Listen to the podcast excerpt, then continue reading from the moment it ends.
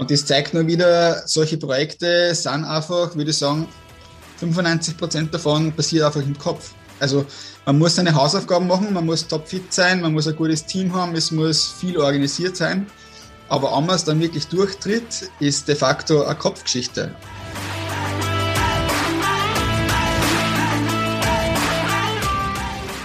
Herzlich willkommen zum Mental Performance Podcast, deinem Podcast für Mindset und Mentaltraining. Mein Name ist Patrick Thiele und als Mentaltrainer helfe ich Profisportlern dabei, die bestmöglichen Ergebnisse zu erzielen, ohne dabei an ihren mentalen Blockaden zu scheitern. Getreu dem Motto Making the Best Even Better bekommst du hier im Podcast jede Woche mentale Erfolgsstrategien für deine Top-Performance. Let's go!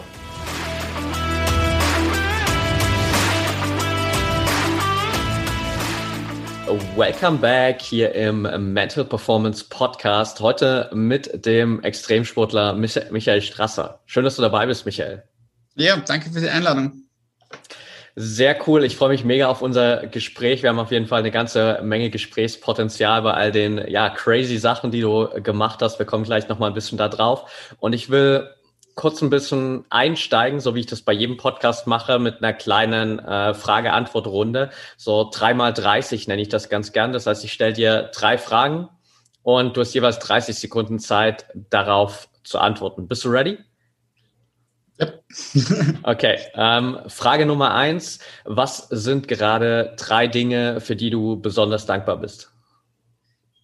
Dass ich gesund bin und meinen Körper voll belasten kann. Das ist eigentlich mein einziger Wunsch. Wer gesund ist, hat eigentlich nur einen Wunsch.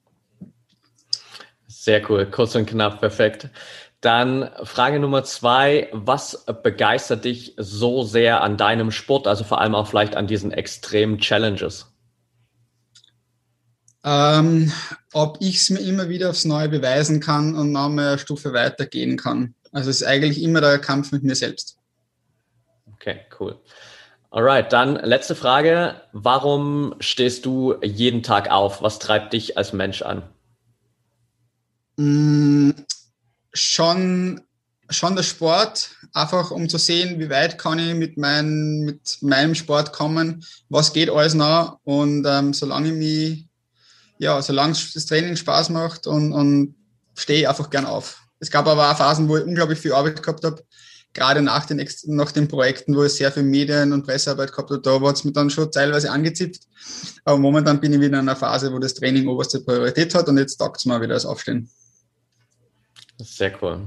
Danke dir. Alright, dann sind wir auch schon durch mit der kleinen Fragerunde hier zum Start. Das heißt, ab jetzt hast du auch ähm, mehr als 30 Sekunden Zeit zum Antworten, also ganz entspannt. Und ich habe ja eingangs schon gesagt, ähm, ja, ich habe von, von Crazy Challenges gesprochen. Ähm, du bist Extremsportler, du hast äh, mit äh, deinem Rennrad zusammen ähm, Weltrekorde aufgestellt, unter anderem bei Cairo to Cape, also das heißt einmal von Nord nach Süd durch Afrika, 11.000 Kilometer in 34 Tagen und 11 Stunden oder auch ähm, ja das nochmal größere Projekt Ice to Ice von Alaska nach Patagonien, einmal komplett durch den amerikanischen Kontinent in 84 Tagen und 12 Stunden über 23.000 Kilometer. Also unglaublich beeindruckende Leistung. Und bevor wir da so ein bisschen weiter reingehen, was äh, da so deine Challenges waren, nimm uns vielleicht mal ein bisschen so mit in deine Vergangenheit und wie du persönlich überhaupt zu diesen extremen Herausforderungen gekommen bist. Also ich bin, würde sagen, ein absoluter Quereinsteiger. Ich habe in meiner Jugend äh, das erste Mal Leistungssport gemacht. Ich war Inlineskater äh, und hätte dann mit 13 oder 14 Jahren eben einen Profivertrag angeboten bekommen, den meine Eltern aber erfolgreich verhindert haben. Jetzt bin ich nur dankbar dafür, dass ich eine richtige Ausbildung gemacht habe und später war ich dann auf der Uni und habe Architektur studiert. Ähm, und habe eigentlich dann erst wieder mit 20 Jahren begonnen, wieder voll einzusteigen. Und das ist eben, wie gesagt, jetzt 15, 16 Jahre her. Und in der Zeit ähm, habe ich dann schon, also begonnen hat alles damit, dass mir ein Freund erzählt hat, dass er sich für einen Ironman angemeldet hat. Das ist so ein Triathlon. Also das ist so der Parade-Triathlon auf, auf den längeren Distanzen. Und ich dachte mir, wenn mein Freund das kann, kann ich das auch. Haben ein Rennrad ausgeborgt und haben mich auch angemeldet. Und es war tatsächlich ein sehr langer Tag für mich, dieses Event. Aber ich war einfach dann äh, voll angefixt, würde ich sagen, vor diesem Ironman und dachte mir, äh, wäre doch spannend, wenn ich mal ein bisschen mehr tue, wie weit kann ich da kommen? und habe aber dann acht Jahre Training investiert, bis ich dann das erste Event gewonnen habe. Und mittlerweile äh, bin ich äh, auf der Triathlon-Distanz eher bei so, bei so alpinen Ironmans unterwegs. Also es gibt so, der Ironman ist ja tendenziell eher, eher auf einem moderaten Gelände, sagen wir mal so. Und ich äh, habe meine Stärke definitiv, wenn es steil bergauf geht, weil ich doch eher, eher klein bin und eher leicht und da kann ich einfach meine Stärke ausspielen. Und das ist einfach das Bergfahren. Und ich mache eher so Ironmans, die dann zusätzlich noch so 5.000, 6.000 Höhenmeter haben. Äh, das sind unglaublich faire Wettkämpfe, weil da gibt's äh, keine Problematiken, dass einer am anderen seinen Windschatten fährt bei so vielen Höhenmetern. Und ich finde solche Events einfach cool, weil es ähm, sehr hart sind und einfach, einfach wirklich für mich gemacht sind. Also bei den flachen Ironmans bin ich nicht konkurrenzfähig. Also solche Events äh, kann ich mit, mit meinem Körperbau nicht gewinnen. Aber wenn es dann wirklich steil wird, dann äh, bin ich dabei in dem Spiel. Und das ist jetzt wieder nach vier Jahren Pause, jetzt seit einem Jahr bereite ich mich jetzt wieder vor, heuer eben noch einmal einzusteigen in diese Szene. Zurück quasi wieder zu meiner sportlichen, zu meinem sportlichen Ursprung. Ja, dazwischen habe ich ein paar Projekte gemacht. Eben 2013 war ich einer von vieren, der durch Russland geradelt ist. Äh, und 2016, 2016 habe ich dann mein erstes Projekt durch Afrika gemacht. Das war schon ziemlich krass und da war ich unglaublich naiv. Ähm, zwei Freunde in einem Bus haben mich da begleitet und ja, zwei Jahre später dann Alaska, Patagonien, äh, da war das Team dann schon besser aufgestellt. Da habe ich dann auch schon ein bisschen bessere Sponsoren gehabt, die mir da bei der Finanzierung geholfen haben. Da habe ich dann schon vier, vier Leute gehabt, die mich da begleitet haben. Und ja, waren auch 84 Tage, äh, die härtesten Tage meines Lebens. Möchte ich jetzt auch nicht mehr, mehr jedes Jahr äh, haben, solche Phasen. Das ist schon ein unglaublicher Raubbau. Ähm, weniger an der Physik, sondern eher an der Psyche. Also 85 Tage lang so dermaßen fokussiert zu sein, so konzentriert zu sein, zu wissen, dass man kann Fehler machen darf. Ähm, das ist schon für den Kopf eigentlich die größere, noch größere Herausforderung als das rein körperliche. Und vor allem auch dann die Monate und das Jahr hinterher. Also das ist auf mentaler Ebene abartig, was da abgeht, bis man das Ganze dann verarbeiten beginnt und man draufkommt, wie viel Glück man wo hatte. Ja, und das ist eigentlich schon, würde ich sagen, so meine kurze sportliche Vergangenheit. Ansonsten ist es so, dass ich eigentlich Architekt bin. Ähm, ich habe das auch fertig gemacht. Ich habe aber dann in dem Beruf nie gearbeitet. Das war schon während dem Studium klar. Ich habe jetzt ähm, zudem, dass ich quasi selbstständig bin als Sportler, eine, eine Anstellung auf der Universitätssport in Wien, wo ich mit mehreren Kursen eben äh, Athletikkursen, Rennradkursen, Laufkursen, äh, einige Trainingskurse habe, wo ich mit Leuten äh, unterwegs bin.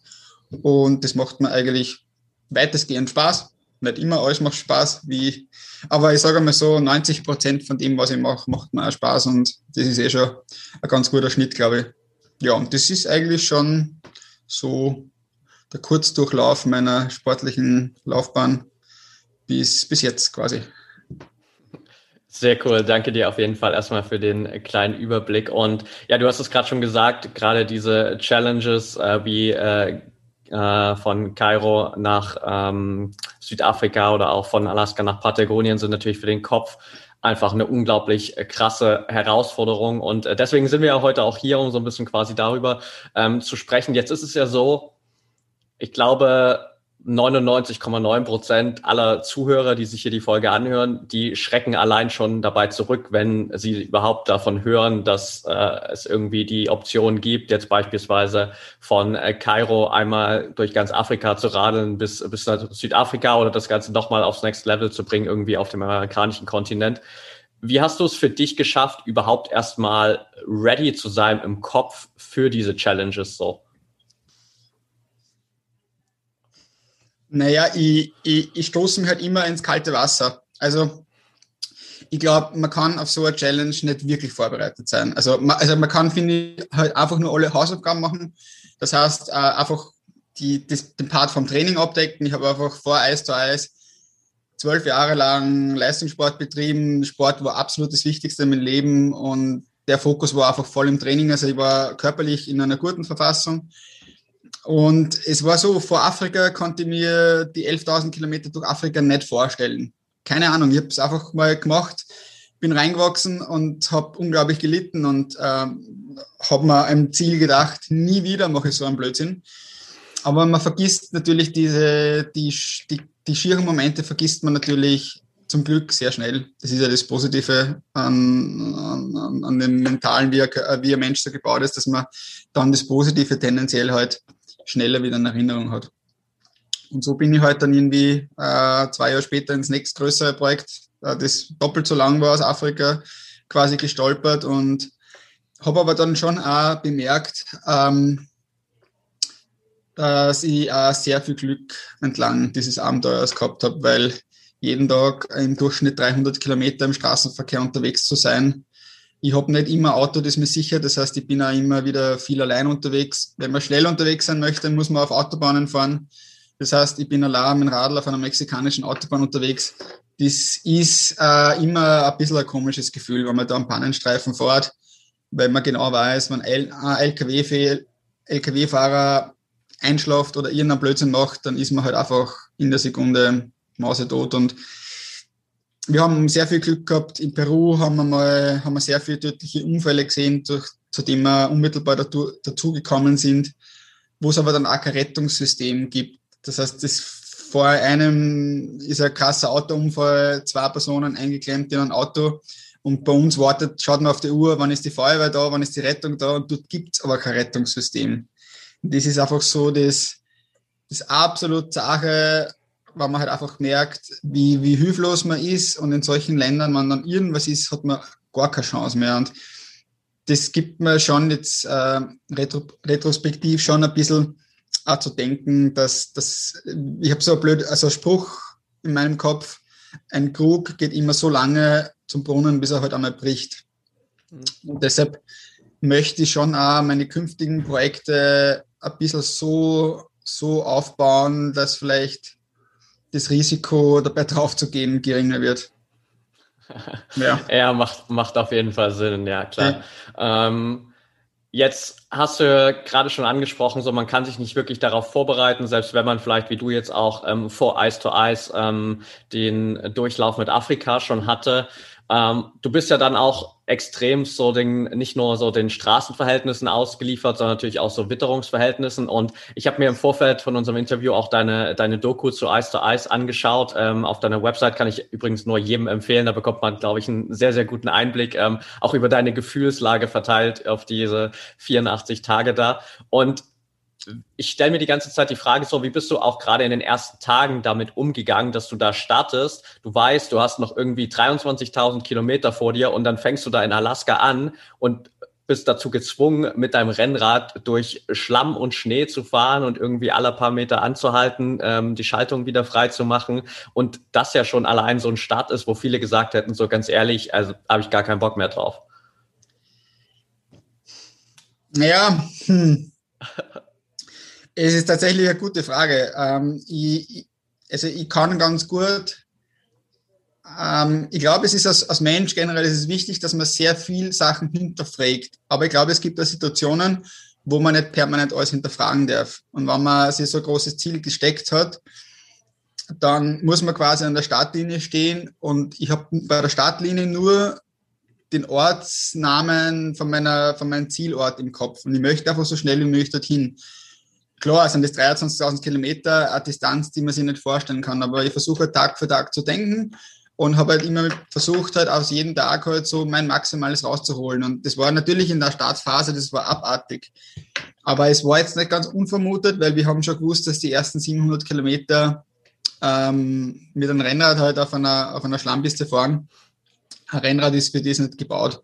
Aber wichtig war mir eben, dass das ein verifizierter Rekord ist äh, und da darf man eben das Rad nicht wechseln dabei. Und ähm, dementsprechend musste halt mich für ein Rad entscheiden. Sicher wäre ein Gravelbike auf die ersten 700 Kilometer das bessere gewesen, aber dann natürlich auf den weiteren halt das langsamere Bike und dementsprechend ja war das irgendwie klar, dass da wahrscheinlich Probleme geben wird. Ähm, ich habe die erste Woche wieder ziemlich zum Kämpfen gehabt. Ich habe ähm, vor vielen Jahren eine Knieoperation gehabt, dadurch einen Radsturz Und so, so im Knie, äh, das macht man halt einfach immer, gerade beim Start bei so Belastungen, einfach wahnsinnige Schmerzen. Aber ich habe zum Glück eine gute Physiotherapeutin mitgehabt, die mich jetzt schon gut kennt, äh, die selber unglaubliche Sportlerin ist und mit der habe ich das eigentlich ganz gut ähm, gemanagt. Also die hat mir einfach gesagt, okay, das ist jetzt ein Schmerz, da können wir drüber gehen oder das ist jetzt ein Schmerz. Also mir ist einfach wichtig immer, dass ich mich halt mit so Projekten nicht nachhaltig zerstöre. Also dass ich halt keine bleibenden Schäden da mit heimnehme. Und sie ist halt so erfahren, dass sie mir sagen kann, okay, das ist jetzt ein Schmerz, da können wir weiter tun. Äh, wir haben nämlich auch eigentlich kaum oder gar nicht mit, mit Schmerzmitteln gearbeitet, weil das einfach unglaublich gefährlich wäre. Wenn man in so einer Situation einfach nur irgendwelche Schmerzmittel schluckt, ähm, das wäre vom Reglement her, wären eigentlich relativ viele Sachen erlaubt. Das wäre eigentlich nicht das Thema. Aber es ist einfach unglaublich gefährlich, wenn man sich dann nicht mehr, mehr gespürt. Und dementsprechend haben wir da versucht, wirklich ähm, ohne Schmerzmittel durchzukommen. Und das, äh, dann spürt man sich halt schon. Aber ja, sich selber spüren und wenn man, wenn ein Physio dabei hat, der sagt, okay, das ist ein Schmerz, aber du ruinierst die nicht nachhaltig, dann kann man die, damit schon ganz gut umgehen. Ja, okay. Wie oft stellst du dir während so einer Challenge wie jetzt Ice to Ice, während diesen 84 Tagen, auch die, die Frage, warum du dir das eigentlich antust? Naja, schon immer wieder. also,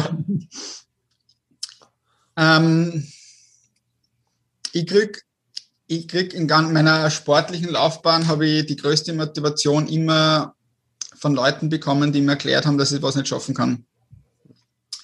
Also ich habe tatsächlich, also ab ganz prägendes Ereignis vor 15 Jahren, da war ich auf einer meiner ersten Skitourenausbildungen und da hat man ein guter Freund, mit dem ich schon länger unterwegs war, den habe ich halt erzählt, ja, es wäre doch so cool, wenn ich mal äh, ein paar Jahre gescheit trainieren würde, wie weit würde ich da kommen und so. Und der hat mir einfach erklärt, also bist ein cooler Typ, aber ich schaff's nicht. Und ich war da eigentlich ziemlich angefressen, weil man gedacht habe, das gibt's doch nicht. Aber das war schon einer der Momente, das so ein bisschen Initialzündung war für mich und man dachte, okay, dann schauen wir halt wirklich einmal, wie weit kann ich kommen, wenn ich den, den Fokus voll, voll auf das lege und habe natürlich auch mir das Umfeld ähm, dazu erst richten müssen. Also ich habe meine Arbeit gekündigt, bin auf die Uni gegangen, habe den Wohnort gewechselt, dass ich jetzt nur mehr zum Training einmal über die Straße gehen muss. Also ich habe ziemlich viele Prozesse optimiert. Ich habe jetzt keine, keine Verkehrswege mehr, weil ich, da zum Beispiel noch gependelt, da bin ich am Tag zweieinhalb Stunden im Zug gesessen. Zweieinhalb Stunden jeden Tag Zeit gewinnen, hat man schon ziemlich viel Trainingszeit gewonnen. Und so habe ich halt schon relativ viele Sachen erst mir die Rahmenbedingungen schaffen müssen, um dann auch wirklich gescheit äh, trainieren zu können und dazwischen auch regenerieren zu können. Wenn man mehrere Trainings am Tag hat, dann ähm, kann man nicht dazwischen noch ins Büro gehen. Ich sitze leider mehr im Büro, als mir lieb ist. Ähm, ja, stimmt. Ich habe aber letztes Jahr eine Mitarbeiterin gehabt, aber momentan ist es auch so, dass ich verdiene äh, mein meistes Geld mit Vorträgen äh, mittlerweile hauptsächlich äh, vor Firmen. Aber ja, die ganze Corona-Geschichte hat halt bei mir auch bewirkt, dass ich jetzt seit einem Jahr äh, keinen Vortrag mehr habe. Ähm, ist natürlich wirtschaftlich gesehen schon eine große Einbuße, aber äh, ich habe jetzt einfach wieder mehr Zeit, mir auf mich selbst zu konzentrieren und das war eh, das war eh ein guter Moment, weil das Jahr davor war, war so unglaublich stressig und war, also ich, ich es, in meinem Fall hat diese ganze Corona-Geschichte schon auch äh, was Positives, weil ich endlich gezwungen war, wieder ein bisschen, bisschen langsamer zu, zu werden und das war eh schon dringend notwendig. Tut es mir natürlich leid für, die, für, viele Leute, die jetzt einfach voll äh, an der Krise leiden. Es gibt ja viele Branchen, die ja komplett auf Null zurückgefahren sind. Umgekehrt gibt es ein paar, die unglaublich profitieren davon. Also ich glaube, dieses Ungleichgewicht, was es in der Gesellschaft immer schon gab, das wird, wurde jetzt, glaube ich, noch verschärft, weil ein paar profitieren davon und ein paar sind nicht so richtig, richtig auf die Fresse gefallen und ähm, ist ungerecht. Aber ja, in meinem Fall weniger Kohle, aber dafür wieder mehr Zeit für mich selbst und für meine Leute rund um mich.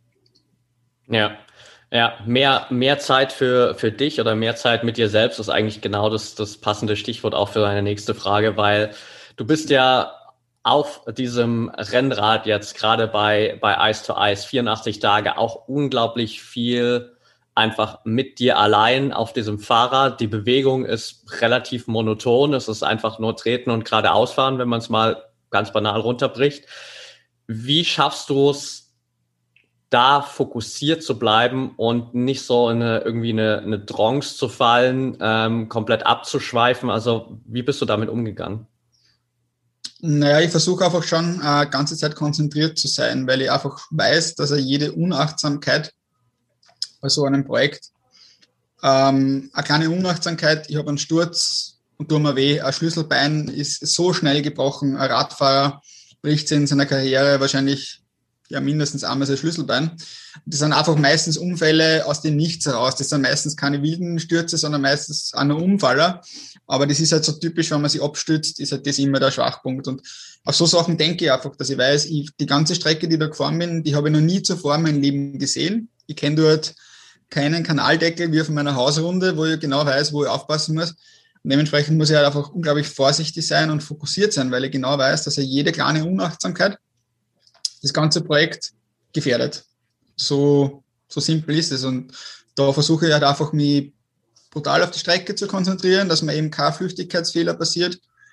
Und wenn dann wirklich Zeit bleibt, dann versuche ich halt irgendwie, mich selber mit Rechenaufgaben zu beschäftigen. Ich rechne dann meinen Stundenschnitt hoch, wie weit komme ich heute, wenn ich so weiterfahre oder ich überlege mir, wie hat der, wie heißt der nächste große Ort oder keine Ahnung, in drei Tagen sind wir dort oder so oder in zwei Tagen haben wir nächsten, ein nächstes Land, das wir erreichen und versuche mich so ein bisschen zu beschäftigen. Parallel dazu höre ich schon Musik auch, allerdings nur mehr auf einem Ohr.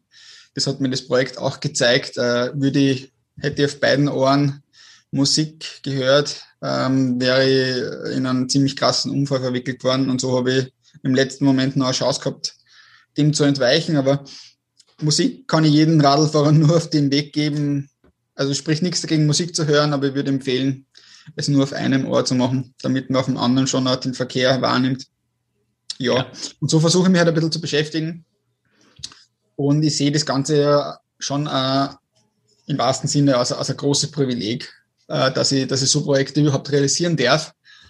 Ähm, ich habe vor dem Projekt, also äh, eineinhalb Jahre lang mit, mit der Sarah zusammen gewohnt. Die Sarah ist ähm, äh, eine Freundin von mir, die ähm, aus Bayern, die aber in Wien gewohnt hat.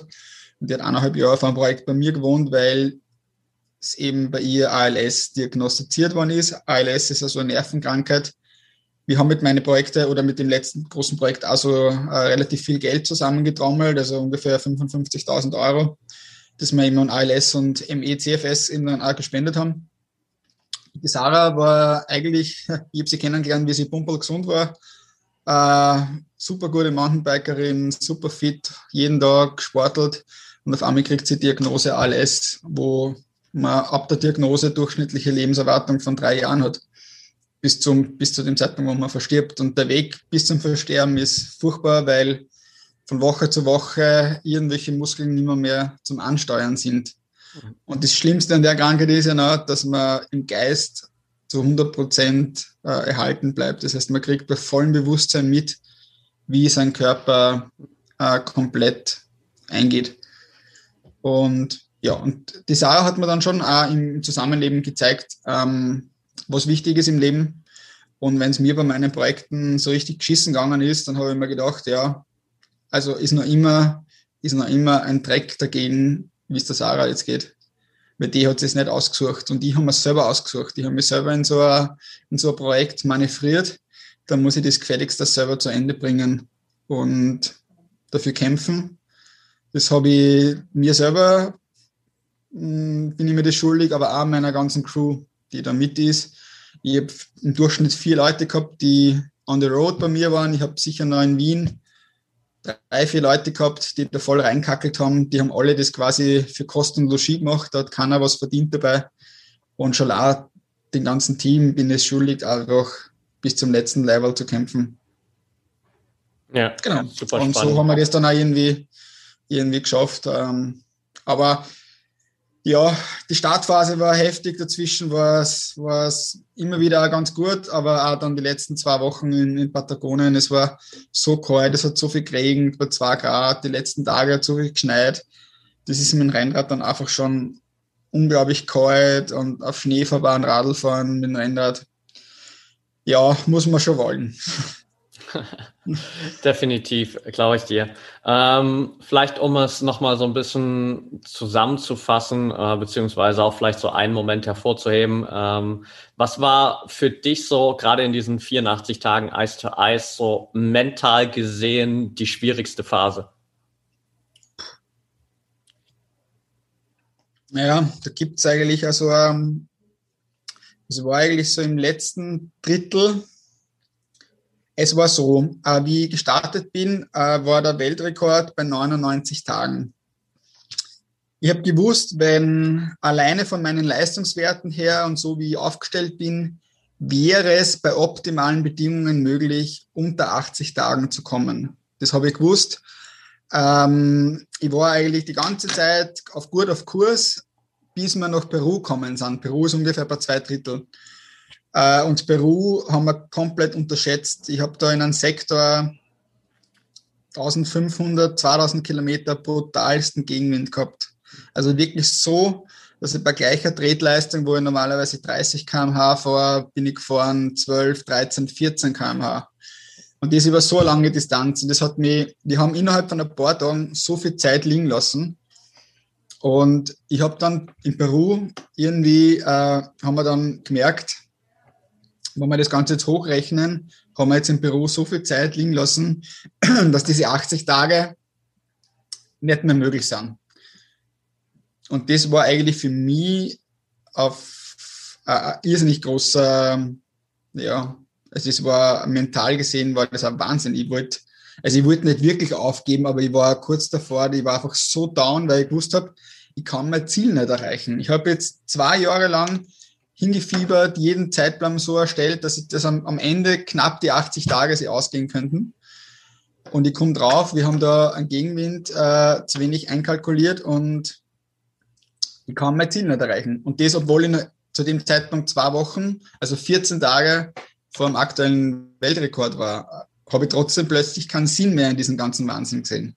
Mhm. Und das zeigt nur wieder, solche Projekte sind einfach, würde ich sagen, 95 Prozent davon passiert einfach im Kopf. Also man muss seine Hausaufgaben machen, man muss topfit sein, man muss ein gutes Team haben, es muss viel organisiert sein. Aber ob man es dann wirklich durchtritt, ist de facto eine Kopfgeschichte. Also ein Muskel bewegt sich nur dann, wenn er willentlich angesteuert wird. Zum Glück kann man diese Eigenschaft auch nicht dopen. Das ist, bin ich eigentlich sehr stolz und das ist mitunter auch so ein bisschen ein Grund, warum ich jetzt doch einige Jahre äh, vom klassischen Wettkampfsport ein bisschen weggekommen bin weil es natürlich die Doppelproblematik im Sport immer ein Thema ist, äh, nach wie vor. Ich glaube, jeder, der sagt, äh, dass es nicht mehr, mehr gibt, der ähm, ist ein bisschen, ja, ich habe auch sehr lange ans Christkind geglaubt.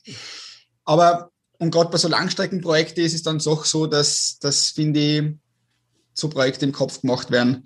Und das ist aber auch der Part, den man am, am schwersten irgendwie äh, manipulieren kann. Und ja, dementsprechend glaube ich, dass das einfach äh, drei Viertel äh, Kopfleistung ist, so, so Projekte zu realisieren. Und wenn man sie dann auch wirklich tatsächlich durchzieht. Ja, mega gut. Ähm, du hast eingangs schon gesagt, dass das auch für dich relativ lang gedauert hat, um so das, das Ganze mal zu verarbeiten. Ähm, wann war so der Punkt, wo du für dich gemerkt hast, ähm, jetzt kann ich irgendwie so langsam einen Haken für mich dahinter machen? Und was war so auch gerade in den Wochen, Monaten danach noch das, was dich irgendwie auch mental äh, da am größten belastet hat vielleicht? Naja, das Projekt ist jetzt her zweieinhalb Jahre. Und ähm, jetzt erst bin ich wirklich so, dass ich wirklich ruhigen Gewissen sagen kann, ich habe das meiste verarbeitet. Okay. Aber ähm, ich würde sagen, das erste Jahr war furchtbar. Also es war furchtbar, weil einfach, ich war nach dem Projekt komplett erledigt. Körperlich, mental, ich war einfach komplett ausgepresst wie eine Zitrone auf den letzten Drucker. Und es war aber so, dass einfach ähm, für, für meine ganze Crew war es irgendwie so, Ziel erreicht. Die meisten Leute in meiner Crew haben sich dann noch irgendwie einen Urlaub geplant, um da wieder runterzukommen von diesem ganzen Wahnsinn. Und für mich war es eigentlich so, dass dieser ganze Wahnsinn erst begonnen hat. Weil ich halt einfach wirklich einen Medientermin nach dem anderen machen habe müssen, dürfen. Ist immer so, die Arbeit mit den Medien ist immer so ein bisschen zweischneidig. Auf der einen Seite braucht man natürlich die Medien, um Reichweite zu bekommen. Für die Reichweite lebe ich dann wieder, indem dass ich Vorträge verkaufen kann. Aber die Medien verlangen dann schon auch immer viel ab. Und wenn man dann wirklich am Tag drei Medientermine hat, jeden erzählt mir das Gleiche und man muss mit der gleichen Freude und Euphorie erzählen, als würde man es gerade das erste Mal erzählen. Aber das ist, deswegen sagt man Medienarbeit. Das, die das Arbeit mit, der, mit den Medien ist tatsächlich eine Arbeit, die mitunter sehr anstrengend äh, ist. Das sehen vielleicht viele nicht so, die vielleicht nur sporadisch mit Medien arbeiten, aber wenn man dann wirklich wochenlange durchgereicht wird von einem Termin zum nächsten, äh, dann ist das schon sehr anstrengend. Und ich habe dann auch am Anfang sehr viele Vorträge gehabt, äh, die unglaublich gut funktioniert haben. Mein erster Vortrag waren gleich 500 Leute da, obwohl wir nur für 200 Leute Sitzplätze gehabt haben. Es hat unglaublich gut funktioniert, aber ähm, ich habe halt nie die Zeit gehabt, irgendwie an runterzukommen. Und das erste Jahr war wirklich zach. Also das möchte ich jetzt auch nicht nochmal, nicht nochmal durchmachen. Ich habe mir dann sogar ein bisschen ähm, psychologische Betreuung geholt. Also ich bin Psycholo Psychologen zusammengesessen. Äh, aber wir haben nicht viele Sitzungen gemacht. Ich habe irgendwie mich nicht gut gefühlt dabei. Das war irgendwie, äh, keine Ahnung, vielleicht habe ich einfach nur Pech gehabt mit meinen Leuten, die ich kontaktiert habe. Es war irgendwie so, setzt dich halt hin und der fragt dich, was, was haben sie gemacht? Und ich habe gesagt, nein, ich bin jetzt ein bisschen letzte Jahr recht viel mit dem Radl gefahren, aber wo fange ich an? Wo fange ich an, so eine Geschichte zu erzählen? Das, was ich ja. da in diesen Projekten durchgemacht habe, das ist so arg, das ist so abartig. Das, das wo fange ich da an zu erzählen? Das ist so, ich, ich bin einfach, vielleicht bin ich auch zu den Falschen gekommen, vielleicht war ich auch nur nicht geduldig genug. Vielleicht hätte man da einfach einmal zehn Sitzungen gebraucht, um mal so eine Geschichte zu erzählen. Aber jetzt zum Glück ähm, habe ich das wirklich ganz gut schon alles verarbeitet, sehe das Ganze ja schon wieder mit Abstand und, und kann, kann gut damit umgehen. Ich habe jetzt vor, dass ich tatsächlich das Buch noch schreibe. Ich habe nach Afrika auch ein Buch geschrieben, ähm, das ich noch immer komischerweise sehr gut verkauft. Also das ist jetzt in der zweiten Auflage quasi ausverkauft. Und das möchte ich jetzt, das Afrika-Buch habe ich eigentlich auch geschrieben, um quasi dieses Kapitel abzuhaken. Das war mhm. Unglaublich wichtig, dieses Buch zu schreiben, einfach nur, um alles Erlebte nochmal quasi auf Papier zu bringen und dann am Ende zu sagen, okay, das war's jetzt und jetzt kommt der Strich drunter. Und jetzt, äh, jetzt nach zweieinhalb Jahren habe ich auch genug Abstand zu Eis zu Eis, dass ich jetzt wirklich nochmal sage, okay, ich nehme nochmal alle Geschichten her. Zum Glück sind die äh, eh ganz gut ähm, dokumentiert, weil ich äh, im Hintergrund Leute gehabt habe, die jeden Tag Blogs geschrieben haben und so. Also ich kann mir das Ganze gut nochmal rekonstruieren und schreibe nochmal wirklich, wie ich das alles empfunden habe vor Ort.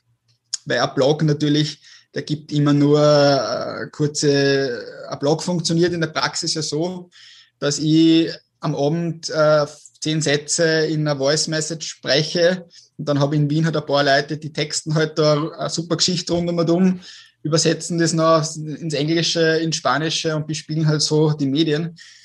Und ähm, ja, ich möchte es, glaube ich, jetzt demnächst angehen, dass ich vielleicht dann bis Jahresende tatsächlich äh, das Buch habe und dann wirklich sagen kann, okay, Kapitel Eis zu Eis ist jetzt auch im, im Kopf quasi nochmal alles durchgekaut und aber dann abgeschlossen. Und ich glaube, dass das wichtig ist für mich. Und das ist auch der Grund, warum ich dieses Buchschreiberei nicht in einen, einen Ghostwriter geben möchte, weil ich sehe das eigentlich mehr aus, aus, aus Psychohygiene, aus jetzt, ich möchte mit dem Buch ohnehin jetzt, mit einem Buch kann man, kann man nie wirklich großes Geld machen. Also nicht in der, ich verkaufe Größenordnung 3000 Bücher oder so. Das ist jetzt, ja. das kann man vielleicht machen, wenn man in einer Superstar ist, der 50.000 Bücher verkauft, dann kann man das mit einem Ghostwriter machen und verdient wahrscheinlich auch noch Geld damit. Aber wenn man, wenn man vor Auflagen 3, 4, 5.000 Stück reden, dann kann man es eigentlich eh nur selber machen. Ja. Okay, sehr cool. Lass uns mal so ein bisschen den, den Bogen wieder zum Anfang holen. Und du hast ja gesagt, dass du jetzt gerade ähm, wieder so ein bisschen im Training äh, bist, back to the roots zu deinen Alpine Ironmans. Und ich habe in einem Artikel äh, von dir gelesen, als du irgendwie zu deiner Trainingsphilosophie befragt wurdest, dass du gesagt hast, ich bin ein Verfechter der Zerstörungstheorie im Training. Ähm, was, was hat es damit auf sich? So, also was steckt hinter dieser Philosophie der, der Zerstörungstheorie für dich? Naja, es gibt so einen blöden Spruch, der sagt, wenn du deinen Trainer im Training hast, wirst du ihn im Wettkampf lieben. Und ähm, da steckt eigentlich schon sehr viel drin. Ich glaube schon, ähm, dass man, also die Zerstörungstheorie ist schon die, äh, das ist, dass ich im Training schon gern äh, wirklich mich fordere, wirklich schaue, wie viele Stunden kann man reinpacken, wie viel Qualität, wie intensiv kann man es noch betreiben. Schon immer so, dass ich Sportmediziner im Hintergrund haben, die, die mir dann notfalls auch sagen, okay, wo sind jetzt die Grenzen? Aber ich glaube halt, wenn man jetzt schon 15, 16 Jahre trainiert, braucht man auch gewisse Trainingsreize, damit sich noch was verändert.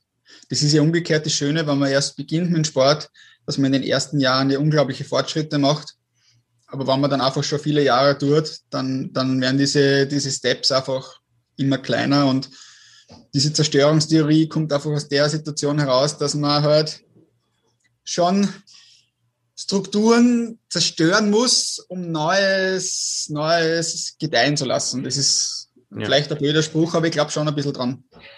Also ich bin schon auch der, der am Abend einfach nochmal eine Stunde länger draußen bleibt, aus meinen Kollegen, der Name fünf Kilometer dranhängt, obwohl alle anderen schon erinnern sind. Einfach, ähm, das ist ja das Schöne am, am Ausdauersport und umso länger die Distanz wird, umso kalkulierbarer, glaube ich, wird es auch. Also, ich meine, wenn man im, das ganze Jahr im Training sehr viel investiert, die Wahrscheinlichkeit, dass man es dann am Wettkampftag umsetzen kann, wird größer, umso länger die Distanz wird. Wenn wir jetzt von kurzen Distanzen reden, von einem Sprinter, was auch immer, da zählen oft, da lässt sich das, finde ich, nicht, da, da sind viel mehr Faktoren, die mitspielen. Ja. Aber also Langdistanz-Triathlon, das ist einfach der pure Kampf mit sich selbst. Und wenn man sich einfach jahrelang gut darauf vorbereitet, dann ist die Wahrscheinlichkeit, dass man es dann auch wirklich umsetzen kann, ist dann schon viel höher als in einem anderen Sport. In einem Mannschaftssport, ich war natürlich, als ein Kind war, zwischen 5 und 15 natürlich auch Fußballer.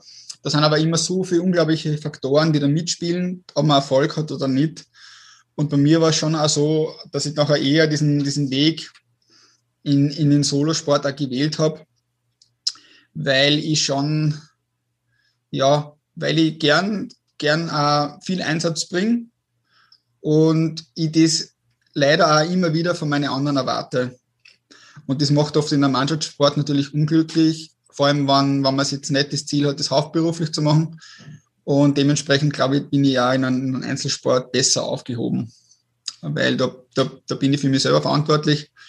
Und äh, ich bin auch immer der Fan davon, dass man den Fehler immer zuerst bei sich selber sucht. Also ich hab, hatte da mal ein Interview, wo ich ein bisschen über, über Triathleten geschimpft habe, weil das, hat, das ist halt eine Sportgruppe, die, die halt immer wieder ein bisschen beobachte und da wird halt gerne da wird halt gerne immer, werden halt ähm, Gründe gesucht, warum es halt mal, mal wieder nicht funktioniert hat. Aber ich verstehe nicht, warum man nicht zuerst den Grund bei sich selber sucht. Es ist so. Vor einem Wettkampf, wenn man ein ganzes Jahr auf einen Tag hintrainiert, da würde man sich am Vorabend wünschen, dass die Deckenleuchte einem auf dem Schädel fällt, man da eine kleine Schnittwunde hat und man einen, einen offiziellen Grund hat, warum man jetzt dann am Wettkampftag seine Leistung jetzt nicht bringen kann das würde sich jeder wünschen, weil dann hat man quasi so den Druck draußen und dann gibt es quasi schon vorhinein einen Grund, warum ja. man quasi eine Ausrede quasi. Und ähm, da bin ich halt nicht so der Fan davon. Ich denke halt, für das meiste, was man halt dann vielleicht nicht zeigen kann, ist man halt dann schon, auch, hat man die Fehler irgendwie in der Vorbereitung vielleicht selber gemacht. Also ich schaue da schon, dass ich zuerst immer an mir selbst den Fehler suche und erst am Ende vielleicht woanders. Ja, Super spannend. Jetzt hast du auch schon so diese Mindset-Komponente angesprochen. Das ist auch so ein bisschen meine abschließende Frage. Ähm, was würdest du aus deiner Perspektive heraus sagen, was macht einen Menschen zum Extremsportler, beziehungsweise welches Mindset braucht es dafür?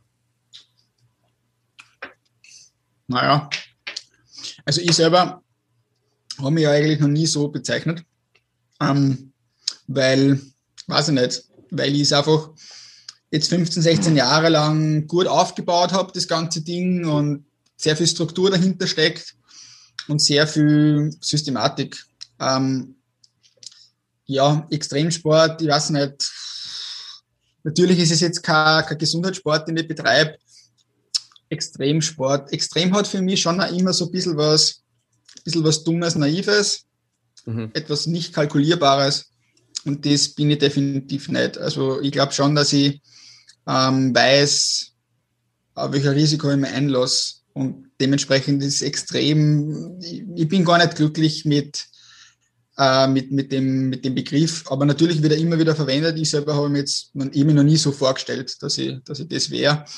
Aber aber das ist auch, ich habe jetzt die letzten Jahre auch viele, viele Sportler kennenlernen dürfen, die scheinbar extreme Sachen machen. Die ganze Base-Jumper Community und Fallschirmspringer Base-Jumper, wenn man mal merkt, die, die das wirklich professionell betreiben, da steckt schon sehr viel Know-how dahinter. Das sind keine, keine Junkies, die von irgendwo runterspringen. Also das sind, da gibt es schon viele, die da wirklich ganz gut arbeiten und Natürlich gibt es ein Restrisiko und wenn was schief geht, ist es halt meistens fatal. Aber das sind schon alles Leute, die, die durchaus ein unglaublich gutes Risikomanagement machen. Und natürlich ist es auf eine gewisse Art und Weise extrem, keine Frage, aber es ist schon so, dass das jetzt keine Leute sind, die, die leichtfertig und, und naiv irgendwelche, irgendwelche Sachen machen. Super spannend, danke dir. Ja, dann abschließend natürlich so ein bisschen die Frage, du hast anfangs schon gesagt, so äh, jetzt kannst du langsam für dich so ein bisschen einen Haken dahinter machen, hinter Eis to Eis auch so langsam. Gibt es abseits deiner ähm, alpinen Ironman-Wettkämpfe, die du jetzt gerade wieder im Fokus hast, Projekte, die du vielleicht im Hinterkopf hast, wo du sagst, das würde ich irgendwann gern mal noch machen würden oder ist es eher noch Zukunftsmusik? Ja, ich habe da auf meinem Schreibtisch gleich daneben ein Büchlein immer wieder, wenn mir was in den Kopf schießt, schreibe ich das da rein. Also es wird sicher nicht an Ideen scheitern. Ich habe ein paar kleinere Ideen im Hinterkopf, die ich auch so ein bisschen äh, parallel weitertreibe. Aber was ich jetzt auch gesagt habe, ist, ähm, dass ich nicht mehr im Vorhinein drüber sprechen werde.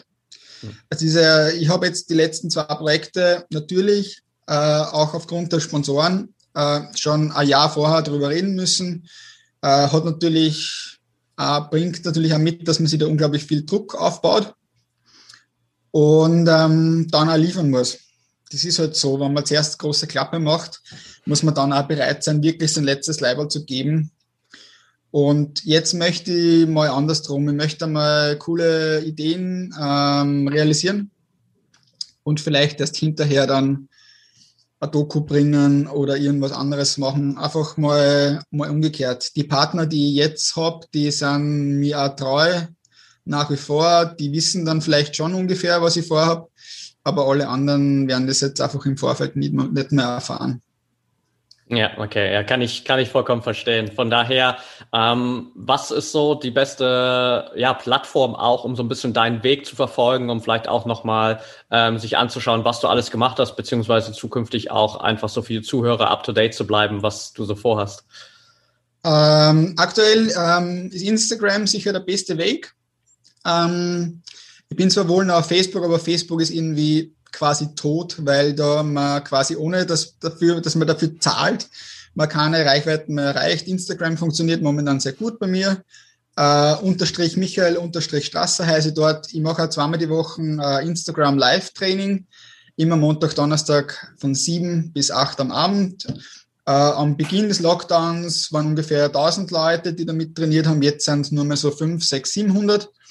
Aber das ist eigentlich immer noch ganz gut. Und wenn dann in Wien äh, diese ganzen Lockdown-Bestimmungen auch wieder hoffentlich bald bis zum Sommer hin vorbei sind, dann mache ich das Training draußen in einem Park. Da sind dann immer drei bis 400 Leute rund um mich und machen die gleiche Übung, die ich in der Mitte vormache. Unglaubliche Energie, wenn da drei oder 400 Leute zu einer Orgenmusik äh, quasi Freeletics machen zweimal die Woche und das wird aber dann nach wie vor auch noch live übertragen, weil ich jetzt doch schon sehr viele Leute aus Deutschland und der Schweiz habe, die, die zuschauen. Und ja, Instagram ist sicher der beste Weg, um ein bisschen up to date zu bleiben. Wobei ich natürlich schon versuche, ich kann diese sozialen Medien ähm, nicht negieren, aber ich versuche natürlich auch nur das Mindeste drauf zu machen, weil ähm, es nimmt dann jeden Tag schon einiges an Zeit weg und die Zeit brauche ich eigentlich zum Trainieren oder zum Regenerieren. Und äh, in der Regenerationszeit permanent am Handy zum Hocken, das ist eigentlich nicht der Sinn der Sache. Und ja, meine Mitarbeiterin habe ich jetzt nicht mehr, jetzt darf ich wieder alles selber machen. Und ja, aber es ist in Summe, bin ich, passt es schon. Es gibt keinen Grund zum Raunzen, sagt man in Wien. Perfekt, okay, sehr cool. Dann äh, packe ich die ganzen Links natürlich, auch den Link zu deiner Website nochmal, falls da jemand auch die Doku nochmal anschauen will. Alles mit in die Show Notes und dann bleibt mir eigentlich gar nicht mehr viel zu sagen, als mich äh, bei dir hier zu bedanken für deine Zeit. Ist doch ein bisschen länger geworden, als wir geplant hatten, aber äh, ich fand das ganze Thema einfach super spannend. Danke dir auch für deinen Input, für deine Offenheit. Danke natürlich auch, dass du einfach so deine Projekte, wie du angesprochen hast, so diesen äh, gemeinnützigen Zwecken widmest, um da einfach auch was zurückzugeben. Also vielen, vielen Dank dafür und ich glaube, hier ist eine Menge dabei gewesen für alle Zuhörer. Ja, dann danke Patrick für die Einladung und ja, schau mir dann, schau mir dann gern durch, äh, durch deine anderen Gesprächspartner. Finde ich ganz spannend, was du machst. Sehr cool. Danke dir, Michael, und bis bald. Ciao. Schöne Grüße aus Wien, Papa.